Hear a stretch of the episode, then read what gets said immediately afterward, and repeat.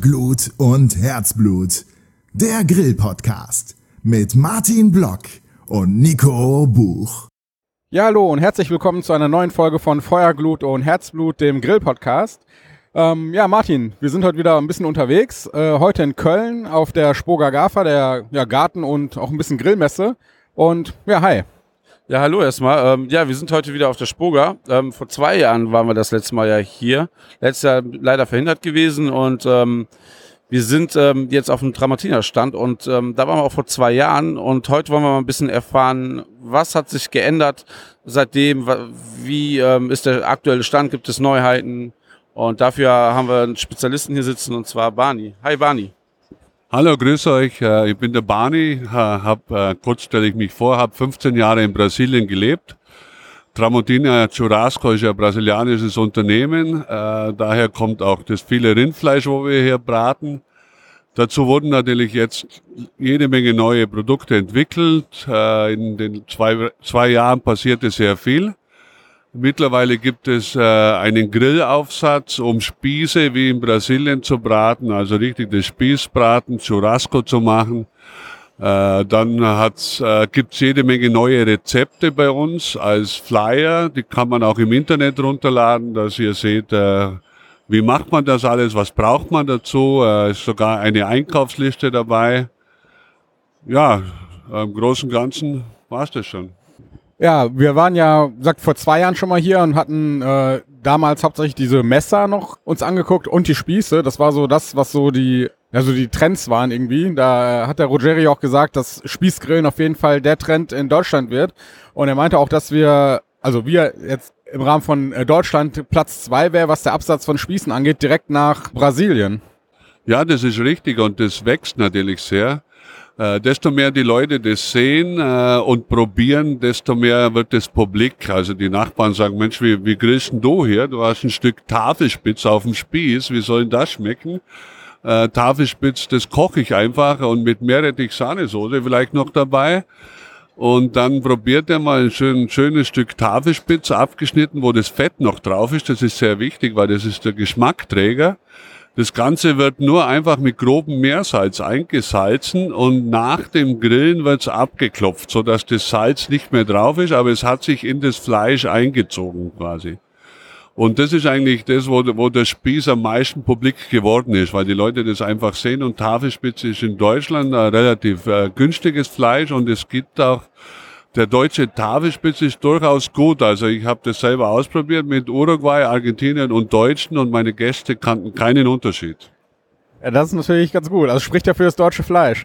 Äh, wobei mir da aufgefallen ist, wenn ich jetzt äh, zum örtlichen Metzger gehe, da ist das Fett dann oft abgetrennt schon. Also dann sieht man ein schönes Stück Fleisch, allerdings ohne diesen äh, wichtigen Fleischdeckel. Deshalb ist eigentlich ein bisschen schade. Ja, aber ähm, also der Barney ist ja auch Koch, ne? Und wie er es schon gerade beschrieben hat, habt das vielleicht schon gemerkt, ne? Also der hat auch ein Händchen, glaube ich, dafür und ein gutes Gefühl. Es gibt auch immer mehr Be äh, Metzgereien, die sowas ähm, euch auch extra machen können. Die wissen schon Bescheid, wenn du sagst, du willst ähm, Tafelspitz für Churrasco haben. Ähm, oder können was mit dem Begriff Picanha schon inzwischen anfangen, ne? Ansonsten hier in Köln hast du ja zum Beispiel ähm, Estilo Argentino, wo ne, mit da ist eine sehr, sehr gute Bezugsquelle. Aber auch es gibt so Online-Shops, ne? ubeef.de zum Beispiel, der Ludwig ne? und ähm, wie sie alle heißen. Und ähm, man braucht am Ende dann nur noch Salz dazu. Ne? Und was mir ganz aufgefallen, äh, aufgefallen ist in den letzten zwei Jahren, ich sehe immer öfter eure Spieße im Handelshof, in Baumärkten. Wie ist das äh, von der Verbreitung her? Ist das ähm, Wächst es bei euch oder ähm, verändert sich der Markt? Ist es nur Cash and Carry oder auch für die Endkunden? Ja, das ist äh, auch für die Endkunden und natürlich, was uns sehr freut, das ist auch, dass die Gastronomie mittlerweile bes besondere Grill-Events macht und dazu unsere Spieße benutzt und natürlich der Konsument, der sieht es dann irgendwo in einem Restaurant. Ähnlicher Effekt wie mit unseren Steak- und Burgermessern die wir übrigens auch, muss ich zwischengreifen, äh, stark verbessert haben. Die sind jetzt alle mit äh, zertifiziertem FSC-Holz, Spülmaschinen geeignet, weltweit die eigene, einzigen Messer mit Holzgriff, wo Spülmaschinen geeignet sind. Und die, sogar die Nieten sind aus Edelstahl, dass die nicht äh, äh, vom Salz der Spülmaschine angegriffen werden. Zurück zu den Spießen. Die, die äh, Verbreitung der Spieße wird einfach sichtbar in allen Magazinen. Es gibt mittlerweile ein Magazin Fire and Food, der hat ein ganzes Magazin nur dem Spießbraten gewidmet und man glaubt gar nicht, wo überall auf der Welt mit Spießen gebraten wird und was alles gebraten wird. Und da kommen wir eigentlich zurück zu dem einfachen Grillen. Heute, heute wird ja äh, auch Nachtisch alles in den Grill geschoben. Äh, wir sind eigentlich der, wo sagt, äh, wir sind vom Ursprung, wo kommt's denn eigentlich her? Das kommt vom Feuer, von der Pampa. Oder wir als Kinder, wir hatten einfach ein Würstchen auf dem Haselnussstock ins, äh, Stock, ins Feuer gehalten. Und äh, das ist eigentlich wieder das tolle Grillen, wo im Grunde alle Leute gerne mögen.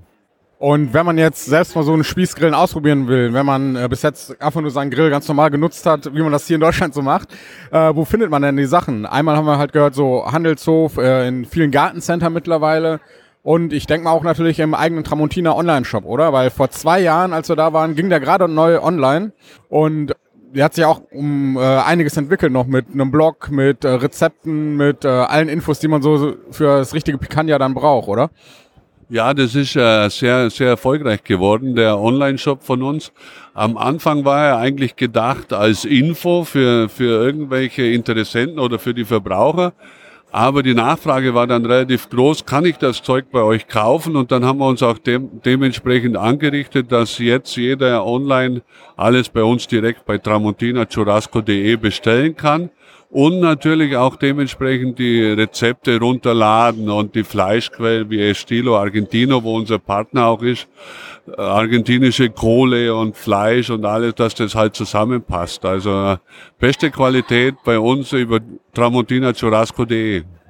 Das äh, verlinkt man natürlich auch direkt äh, auf unserer Seite dann in den Show Notes zum Podcast. Ja, okay, dann haben wir jetzt einen ganz guten, äh, ein ganz gutes Update bekommen, was so in den letzten zwei Jahren passiert ist. Und dann sagen wir einfach mal, grillt mehr mit Spießen, äh, grillt Filet. Nee, was war das? Tafelspitz. Tafelspitz. Ja, äh, das ist vielleicht eine interessante Information. In Brasilien ist Picanha, also der Tafelspitz mit, mit dem Fettdeckel, um circa 30 Prozent teurer wie Filet, wie Rinderfilet. Und das ist äh, ein Beweis dafür, die Nachfrage bestimmt den Preis. In Brasilien da wollen die Leute kein Filet grillen, weil es einfach zu trocken wird. Die nehmen den Tafelspitz mit dem Fettdeckel und die Nachfrage bestimmt den Preis. Das ist unglaublich. Es ist 30 Prozent teurer als Filet. Deswegen wird auch hier gerade der Schweinebauch teurer. Zum Beispiel Flanksteak, wenn wir Flanksteak nehmen, gell? Äh, in Brasilien, das war immer mein Lieblingsfleisch, als ich dort ge gelebt habe. Das heißt Fraudia dort. Das war das billigste Fleisch vom Rind, wo du kaufen konntest. Aber durch die weltweite Nachfrage jetzt zum Flanksteak, weil das seit zwei, drei Jahren ein bisschen Mode wird oder immer mehr Mode wird, ist der Preis quasi explodiert. Das kostet jetzt mehr als das Doppelte wie vor drei Jahren. Gell? Okay, dann haben wir jetzt Tipps Tafelspitz, Flanksteak und ein paar Spieße und es spricht nichts mehr gegen einen guten Grillabend. Absolut. Und wenn ihr noch Fragen habt, könnt ihr uns immer noch in den Kommentaren was reinschreiben und wir, wir haken dann nochmal nach.